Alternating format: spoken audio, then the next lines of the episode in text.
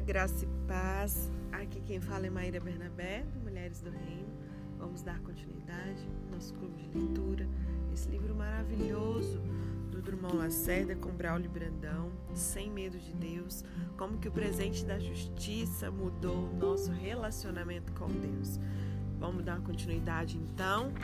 É, não reparem na voz, o ar-condicionado me deixou meio fanhazinha aqui, mas dá pra gente seguir com o nosso estudo, né? A gente está no capítulo 4, vamos finalizar? Tem um restinho de nada desse capítulo, né? Tá falando sobre a pele do ressuscitado, falando de Jesus, o nosso intercessor, advogado, sumo sacerdote. Nós estávamos falando sobre a sua roupa, né? As suas roupas que foram rasgadas ali e é, simbolizando muitas coisas, né? Vimos ali com Adão e Eva, a pele daquele animal, vimos com relação às vestes do sacerdote e vimos que ele morreu na vergonha dos pecadores para que nós, eu e você, pudéssemos ser cobertos mesmo dessas suas vestes de justiça.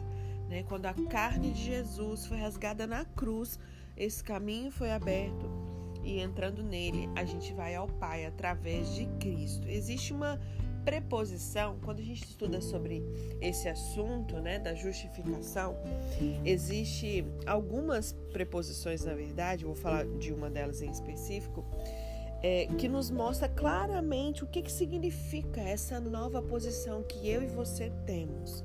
Né? A, a preposição em significa lugar ou posição onde se está, geralmente usado para indicar uma posição dentro. Então, quando fala em, igual por exemplo, nele, dele, mas em é como se fosse você tivesse nessa posição de estar dentro, é, enxertado naquilo, sabe? É, é um lugar ou posição onde você geralmente usa para indicar essa posição dentro. Se a gente disser, por exemplo, que nós estamos em casa, a gente não imagina alguém do lado de fora, em cima da laje, sei lá. A gente, a gente entende o significado como o quê? Em significa dentro. Né? Então vamos ler aqui alguns textinhos. Existem, nossa, tem uma lista gigantesca, né? Que fala sobre isso. Deixa eu até pegar alguns a mais aqui para poder. Deixa eu ver se tá aqui nesse meu caderninho aqui é, para a gente ver o poder do que, que a palavra né, nos diz. Deixa eu abrir aqui. Antes de eu, de eu ler esses da preposição em, eu queria falar de, algum, de algumas outras situações que descrevem na mes, a mesma coisa, né, de, com relação à nossa realidade. Então, por exemplo, nele, nele nós temos a redenção, nele nós somos batizados, né? Nele não tem nenhuma condenação sobre nós. Nele somos santificados. Nele nos foi dada a graça e por aí vai. Nele toda sorte de bem espiritual já foi, né, é, colocado sobre as nossas vidas. É, deixa eu ver o que mais. Nele, no qual, em quem, em si, naquele. Toda vez que você vê essas, né, essas colocações na palavra, você precisa se enxergar nessa situação. É isso que eu queria que você assim pegasse com muita clareza, né? Então, por exemplo, é, 2 Coríntios 1, verso 20 diz: Quantas são as promessas de Deus, tantas tem nele o sim. Nele, em Jesus, é, no qual nós temos a redenção, a mesma coisa. É, tudo posso naquele que me fortalece. Né? Nele foram criadas todas as coisas. É, mediante, por meio, por intermédio. Dou graças ao meu Deus mediante Jesus Cristo. Temos paz com Deus por meio de nosso Jesus Cristo. Então ele é esse, esse canal, né? E nós estamos nele. Só que muito mais do que isso, essa preposição em nos ajuda a entender ainda mais a profundidade dessa verdade, dessa nossa realidade. 2 Coríntios 5,17 diz o que? Pelo que se alguém está em Cristo, nova criatura é. As coisas velhas já passaram e eis que tudo se fez novo. Romanos 1, 8, verso 1 diz: Portanto, agora nenhuma nenhuma condenação há para os que estão em Cristo. Lembra o que significa em? Efésios 2, verso 6: E nos ressuscitou juntamente com Ele, e com Ele nos fez assentar nas regiões celestes em Cristo. 2 Coríntios 2, verso 14: Graças, porém, a Deus que em Cristo sempre nos conduz em triunfo por meio de nós difunde em todo lugar o cheiro do seu conhecimento. Efésios 2, verso 13. Mas agora, em Cristo Jesus, vós que antes estáveis longe, já pelo sangue de Cristo chegastes perto. Então você está em Cristo. Todas as vezes que você ouvir essa expressão, que você está em Cristo, lembre o que significa essa preposição em. Você está dentro de Cristo. De Cristo. Se você estiver dentro de sua casa, você vai ver paredes, utensílios, portas, janelas por todos os lados. Cristo é a sua casa. Se você olhar, você vai ver paredes de misericórdia, janelas de esperança, portas da graça. Dentro de Cristo não há mais as coisas velhas, tudo se fez novo. Dentro de Cristo não tem mais condenação, tem justificação. Não há mais derrota, tem triunfo. Há proximidade do Pai e não mais distância. O nosso assento agora não é mais de morte, nosso assento agora é nos lugares celestiais. Aleluia! Espero que você se alegre com isso.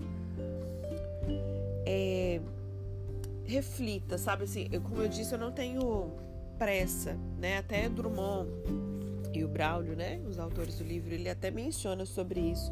Para a gente não ter pressa de ler esse livro assim, ai, ah, vou acabar esse livro logo.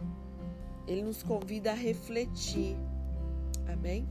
A sua veste né? Quando a Bíblia diz que nós estamos revestidos, a sua veste é uma pessoa e nada mais, nada menos do que a pessoa de Cristo. Deus ele não olha para crentes reunidos e vê uma multidão. Ele vê o corpo de Cristo. Quando você se aproxima do Pai, ele não vê um pecador. Ele vê o filho amado em quem ele tem prazer. Amém?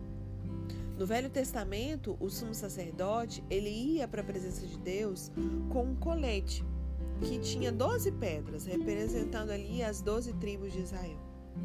O nosso sumo sacerdote, ele não nos carrega sobre o peito ou sobre os seus ombros. Ele nos leva escondidos dentro dele, como se nós fôssemos órgãos internos do seu corpo, sabe?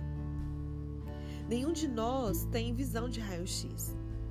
Quando nós olhamos para uma pessoa, não vemos o seu estômago. A ilustração pode parecer estranha, né? Mas você não é uma roupa de Cristo, você é tipo o estômago, você está dentro dele, sabe? Você está escondido em Cristo. Por isso nós temos esse acesso livre a esse trono da graça. Ele mesmo disse: Ninguém vai ao Pai, vai ao Pai senão por mim. Jesus é o veículo, o meio de transporte que nos leva, nos leva a essa presença de Deus. Ele é o caminho para o Santo dos Santos, essa porta para a sala do trono, que a gente possa acessar isso, sabe? Quando Deus ele olha para mim, para você, ele é, até lembrei que agora, quando a gente estudava esse pedacinho aqui no livro, é, quando acho que é Atos, é Atos 9, Atos 7, quando Paulo está a caminho de Damasco, né? É, quando ele, Jesus se aparece ali para ele, ele fala como com Saulo: Saulo, Saulo, por que me persegues? Vocês concordam que Jesus já não estava mais ali? Que ele perseguia a igreja? Como que Jesus fala com ele que ele estava perseguindo a ele? Porque se nós estamos dentro, né, para perseguir alguém que estava ali dentro, ele estava perseguindo a própria pessoa de Jesus. Então, quando Deus olha para mim e para você, ele não vê meros pecadores, ele vê Jesus. Amém? Nós temos agora esse livre acesso. E ele é o caminho para esse lugar perfeito, maravilhoso. Esse mundo, gente, está em caos nós precisamos nos refugiar um pouco mais na sala do trono, né? Aquele que não conheceu o pecado, Deus o fez pecado por nós, para que nele nós fôssemos feitos justiça de Deus. Deus o fez pecado por nós, para que nele caísse a pena que era para mim, para você. Contudo, ele nos colocou nele, ou seja, em Cristo, para que através da sua ressurreição nós fôssemos chamados de justiça de Deus.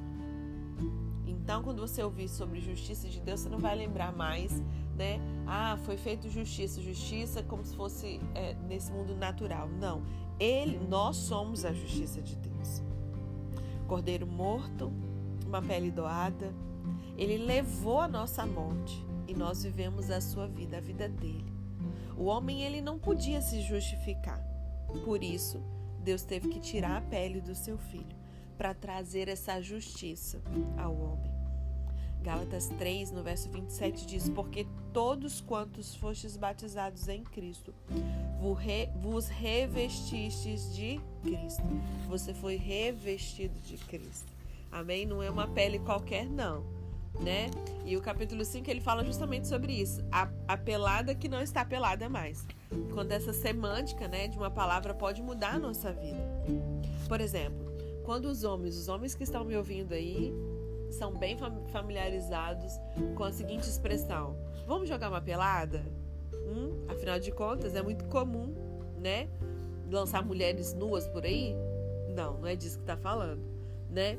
Pelo menos é assim que pensam aqueles que acham que às vezes uma palavra tem um significado só. Concordam que a palavra pelada pode se referir a essa partidinha de futebol que os nossos maridos amam jogar, ou pode ser uma pessoa nua, né? Então a palavra ela não tem só um significado. Jogar uma pelada, obviamente você sabe disso, é uma expressão usada para jogar futebol. Já se você for pegar essa palavra e for no dicionário, define pelada assim: indivíduo do sexo feminino despido de qualquer vestimenta.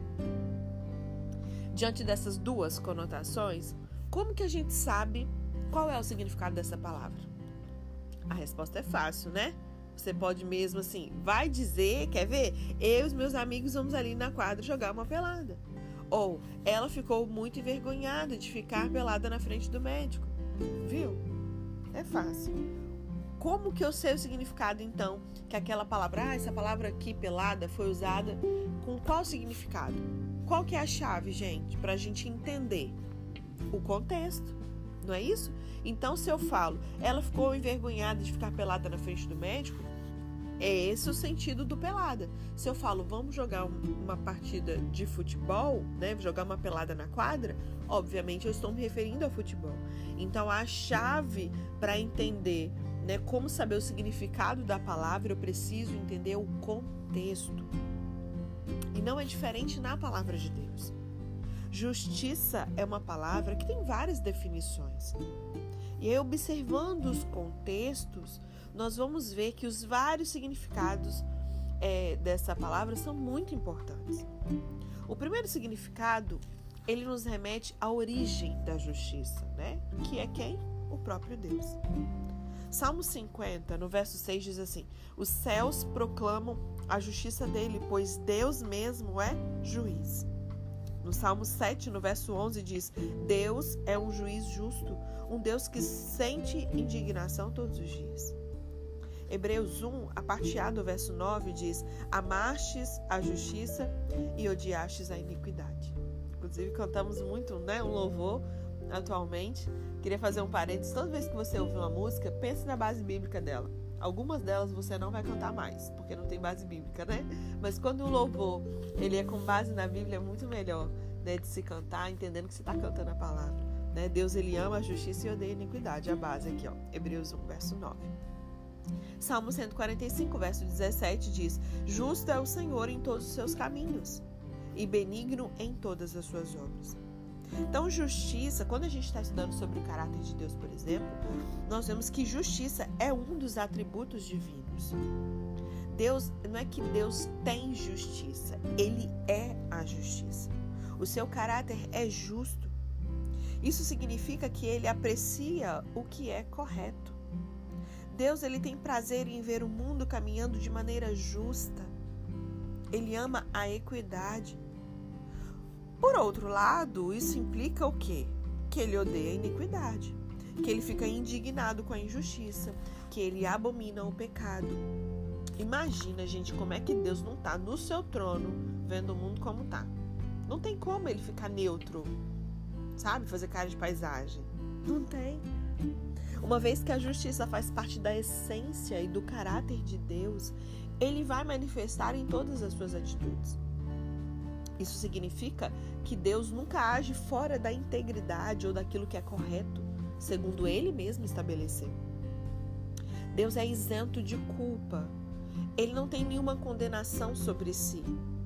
Ninguém pode apontar o dedo para Deus e dizer que ele errou, porque o Senhor é perfeito. E quando ele age, a sua integridade e perfeição também se manifestam. Juízes 5, verso 11 diz: Onde se ouve o estrondo dos flecheiros, entre os lugares onde se tiram águas, ali falarão das justiças do Senhor, das justiças que fez às suas aldeias em Israel. Então o povo do Senhor descia às portas. 1 Samuel, verso, é, capítulo 12, verso 7 diz: Agora ponde-vos aqui, para que eu pleiteie convosco perante o Senhor, no tocante a todos os atos de justiça do Senhor, que ele fez a vós e a vossos pais. Também em Gênesis 18, verso 25, diz: Longe de ti que faças tal coisa, que o mates, que mates o justo com o ímpio, de modo que o justo seja como o ímpio. Esteja longe isso de ti. Não fará justiça o juiz de toda a terra? Deuteronômio 10, verso 18 diz que faz justiça ao órfão e à viúva e ama o estrangeiro, dando-lhe pão e roupa. Nesses contextos que eu acabei de ler aqui, né, não está sendo enfatizada a justiça como atributo de Deus, vocês perceberam? Mas sim ações ou intervenções na vida do homem. No livro de Juízes, por exemplo, né, nós temos aqui em Juízes 5, no verso 11, ele fala das justiças do Senhor. E o que nós vemos nesse livro né, de juízes é Deus, por muitas vezes, salvando o povo e destruindo o inimigo. Esse ato é chamado de justiça. Quando Deus age abençoando e desfazendo a injustiça que os homens causaram, isso são atos de justiça. Essa é a ação corretiva da justiça divina. O Senhor ele faz justiça ao órfão e à viúva, ou seja, ele age de modo a reverter aquela injustiça que o mundo trouxe, a injustiça social, para corrigir o que não está alinhado com a sua eterna justiça. O juiz do universo, ele precisa também agir punindo e recompensando. Vamos ler alguns textos? Lucas 23, verso 41 diz: E nós, na verdade, com justiça, porque recebemos o que os nossos feitos merecem, mas este nenhum mal fez. O ladrão falando aqui na cruz, né?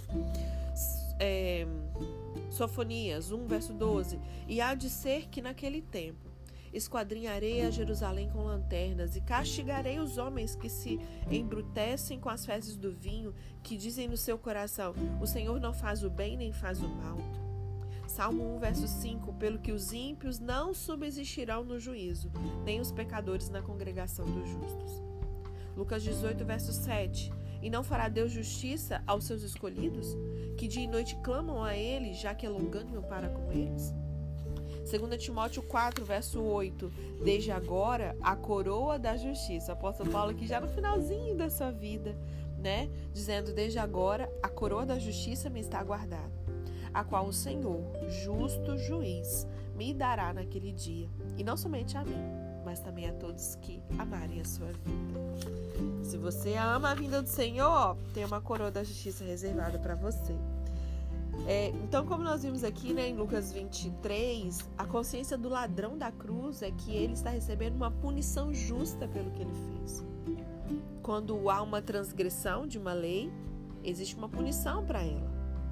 Ah, por exemplo, uma criança aprontou, meu filho aprontou, não vai jogar mais videogame. Isso é uma punição. No trânsito, multa por excesso de velocidade. É uma punição.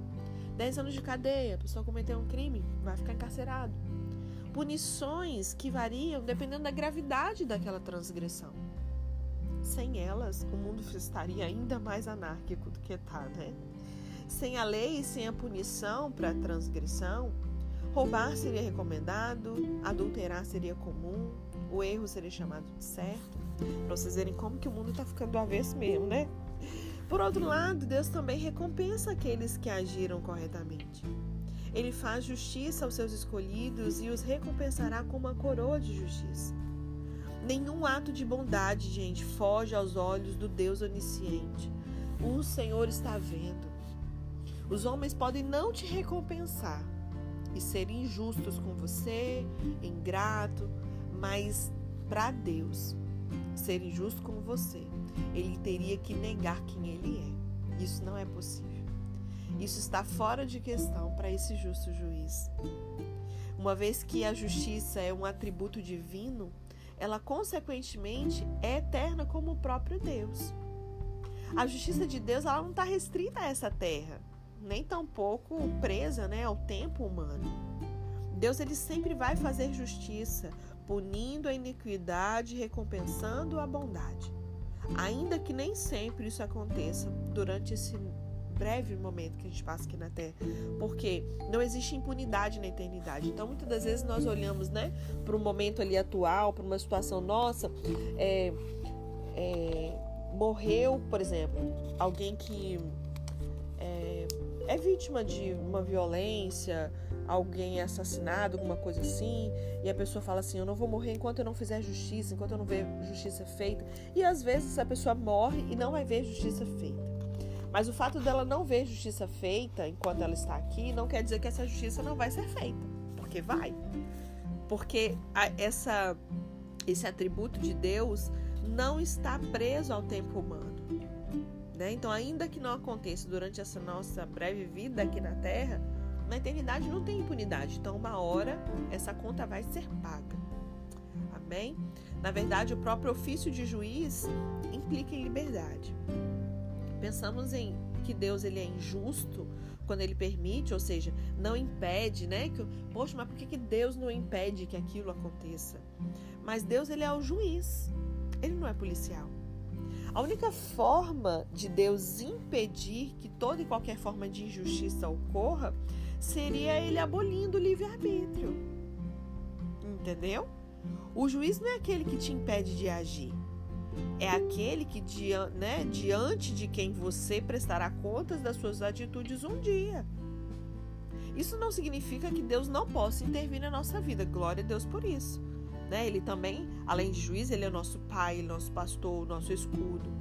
Só que muitas vezes Deus, na sua longanimidade, ele espera para acertar as contas na eternidade. Uma hora a conta chega, é o que eu falei.